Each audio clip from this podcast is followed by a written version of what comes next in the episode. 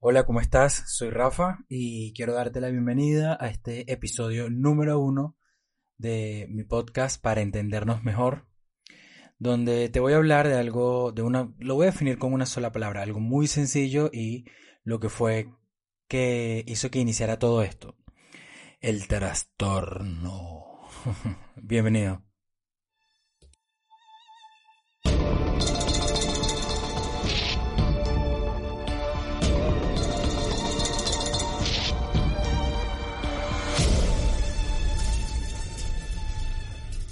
Bueno, como te decía, el trastorno.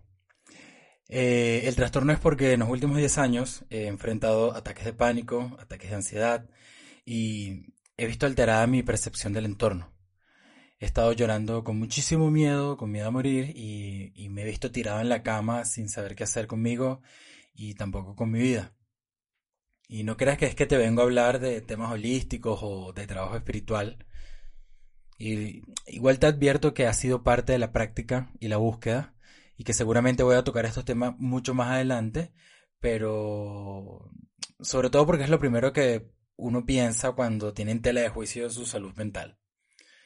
La primera vez que alguien me recomendó que fuese un psicólogo, recuerdo que estaba en una fiesta y, me lo recomendaron dos amigos que eh, los cuales recuerdo con mucho cariño, les Alejandres. eh, no, en serio. Eh, Alejandro, un amigo que en ese momento era estudiante de psicología en la Universidad Central en Venezuela, y también Alejandra, una amiga odontóloga. Yo les contaba a ellos como medio en chiste lo que me estaba pasando, porque para mí era algo muy poco serio y cuestión de, de joda y de, y de madurez y ellos me dicen, mira, me recomiendan, pero ve a este psicólogo, conozco a este psicoanalista, etcétera. Y yo, honestamente, lo que pensé fue, bueno, ni que yo fuese un loco, ¿sabes? Me cagué de risa.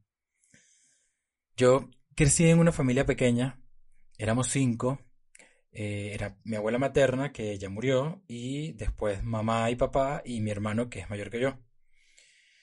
Desde los tres años, eh, nosotros hemos estado viendo, o mejor dicho, desde los tres años yo he visto a mi mamá batallar con el cáncer fuertemente. Han sido cinco episodios y uno de ellos fue metástasis. Desde muy niño yo atraía, atraje mucho la atención de mis vecinos, de familiares, de compañeros del colegio y de la gente que estaba o de algunas personas que estaban a mi alrededor. A mí me parece que lo que pasaba era que la confianza y la ingenuidad de un niño hacia su sexualidad tomaba a la gente por sorpresa y como que no estaban acostumbrados a algunas cosas. Recuerdo que de muy pequeño mi abuela me hizo con sus propias manos un chalequito a mi medida, con algunos retazos de una tela de la casa, no, me no, no recuerdo bien si fue de una cortina, de un tapizado de los muebles que sobró. Y bueno, como vivíamos en un pueblo muy caluroso, el chalequito tenía ese olor particular a sol templado y sudor, porque obviamente lo usaba todos los días cada vez que salía a jugar. Era pesado por el tipo de tela y bueno, la tela era bordada con patrones de hojas y, unos colores pasteles, así que entre salmón, rosado, color melón, no sé, más o menos. Lo cierto es que la parte de atrás de este chaleco estaba bastante viejita, eh, porque creo que ella lo tenía guardado ya desde hace un tiempo y, por la base sobre todo, pues le encantaba coser. Lo cierto es que yo siempre lo usé con muchísimo orgullo. Bueno, el olor no era de gratis, pues. En el tercer cáncer de mi mamá, que tendría yo entre 12 o 13 años, ya, ya se empezaba a derrumbar en mí eh, el autoestima y la autoconfianza y la seguridad. Y traía ya cultivando una peculiar forma de ser. Y pues parece que en mi entorno en ese momento veía que todo estaba muy mal, eh, incluso yo. Hablar y pensar en ese momento en el cáncer de mi mamá y de mi sexualidad al mismo tiempo eran objetos de lástima, de pena y de mucha vergüenza. Y bueno, después durante toda mi adolescencia ocurrieron varias cosas que considero importantes, pero no son las que vengo a hablar ahora en este momento. Solo contaré un poco más adelante. Lo cierto es que cuando eres niño e inseguro, te, te juzgas, ¿sabes? Suele ser duro contigo mismo. Y puede que también que los otros también te juzguen, ayude a que, a, que te agredas y que empieces a desarrollar un, alguna forma, una conducta de agresión y, y, te, y, eso haga que te conviertas en un muy mal estudiante, que castigas a tus padres con un comportamiento de mierda, entre otras cosas que tienen que ver con la conducta, una conducta de mierda. lo último que yo pensaba que, que iba a ser lo más grave para mí fue el consumo de drogas eso de crearme hábitos de consumo que, que, realmente me hicieron perder la cabeza hasta que sentí que realmente me iba a morir. Y es que yo te puedo jurar que, te juro, que estuve al borde de la muerte. Por un, tiempo muy largo, desde pequeño, de muy pequeño, escuchaba muchos murmullos, chimorreo, opiniones, cosas como... Recuerdo claramente que un vecinito, un amiguito, me dice, mi mamá no quiere que ande contigo porque eres un maricón. Eh, eh, no, es que él es demasiado consentido, es, que es muy amanerado. Eh, después cuando empecé a crecer, que era rebelde, que era malcriado, después más grande, adulto joven, era, no, que este, este, bueno, todavía soy adulto joven ya, digamos de 20 años, 19. Es que él está loco, es que es, que es la cocaína seguramente, es que fuma mucho porro, es que es muy intenso, es que es muy dramático. De, de, de hecho, una amiga que trabaja conmigo me decía en chiste, tómate la pastillita que te calma, o ya te tomaste la pastillita, mi amor, me decía. Y lo que se estaba refiriendo eran mis antidepresivos. Pero eso todavía no es lo, lo más peligroso, no es lo que creo más peligroso y más fuerte, porque de las personas que tienen cáncer, de las que son víctimas de bullying, o cuando ven un adulto realmente adicto, no escuchas ninguna de estas palabras. Y es que, claro, ahora entiendo que la ignorancia sobre salud mental nos hace cada vez menos humanos, menos sensibles. Lo cierto es que todo esto me ha hecho, me hizo buscar algunos datos y unas cifras en Organización Mundial de la Salud sobre enfermedades de salud mental. Y encontré que, que los trastornos mentales representan el 16% de la carga mundial de enfermedades y está entre personas de 10 a 19 años. También encontré que la mitad de los trastornos mentales comienzan cuando tienes 14 años o antes. Es decir, que cuando eres chamito, cuando eres niño, se están empezando a echar raíces esos trastornos o pueden empezar a echar raíces los trastornos.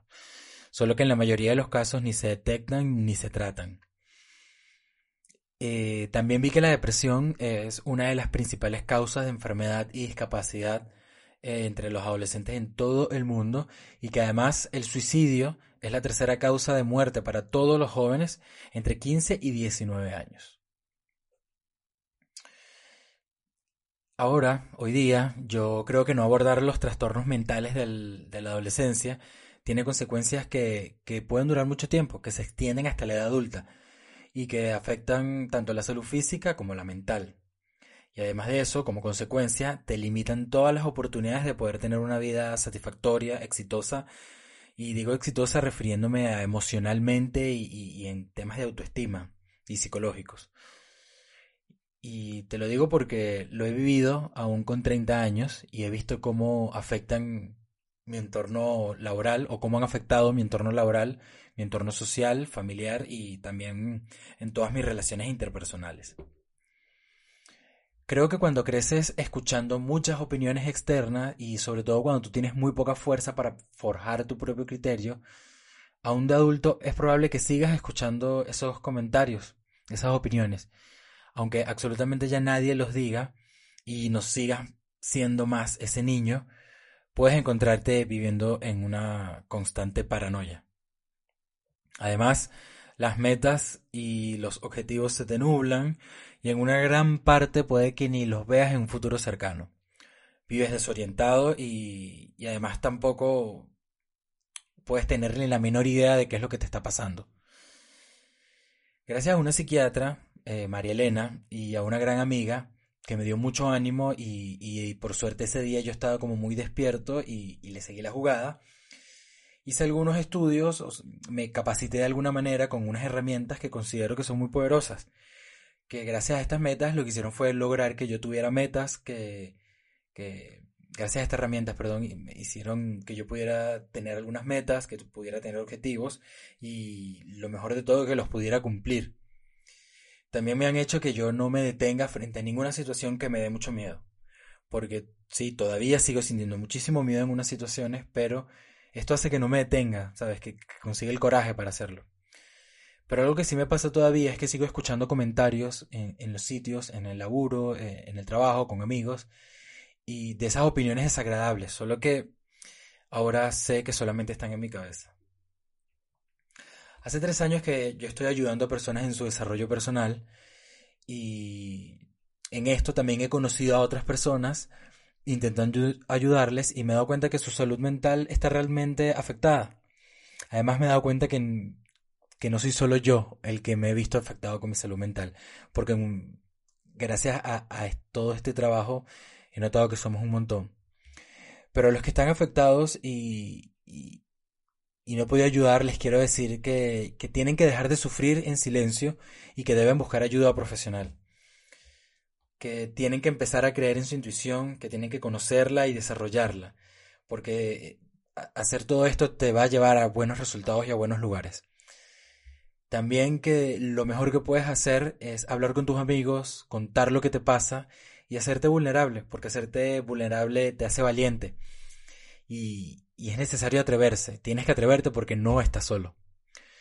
Y a todos los demás que me escuchan que no tienen ningún tipo de estos padecimientos, les quiero decir que como seres humanos tenemos que dejar de estigmatizar la salud mental. Ser honesto con nosotros y con los sentimientos que tenemos no te va a hacer débil. Contrariamente, creo que te va a hacer fuerte, que te va a hacer poderoso y que te va a hacer valiente. Yo tengo conmigo el chaleco que me hizo mi abuela. Aunque ya no me sirve, me protege de todo lo que no deseo para mí. Así que en este punto solo quiero decirles que la próxima vez que piensen en el intenso, en ese que parece loco, eh, en el maricón de la cuadra, en ese muchachito o amiguito que no le gusta, que no te gusta que esté con tu hijo, o que tu, o, ese hermanito o hermano que tienes que no te gusta como es, en alguien que te parezca delicado, loco, aunque ya lo dije, trastornado, no pienses en su conducta, no pienses en su locura, no pienses en cómo mira, no pienses en, en cómo es, en su actitud, no pienses en lo que tú crees que es un problema que tiene. Es mejor que, que pienses en esta historia.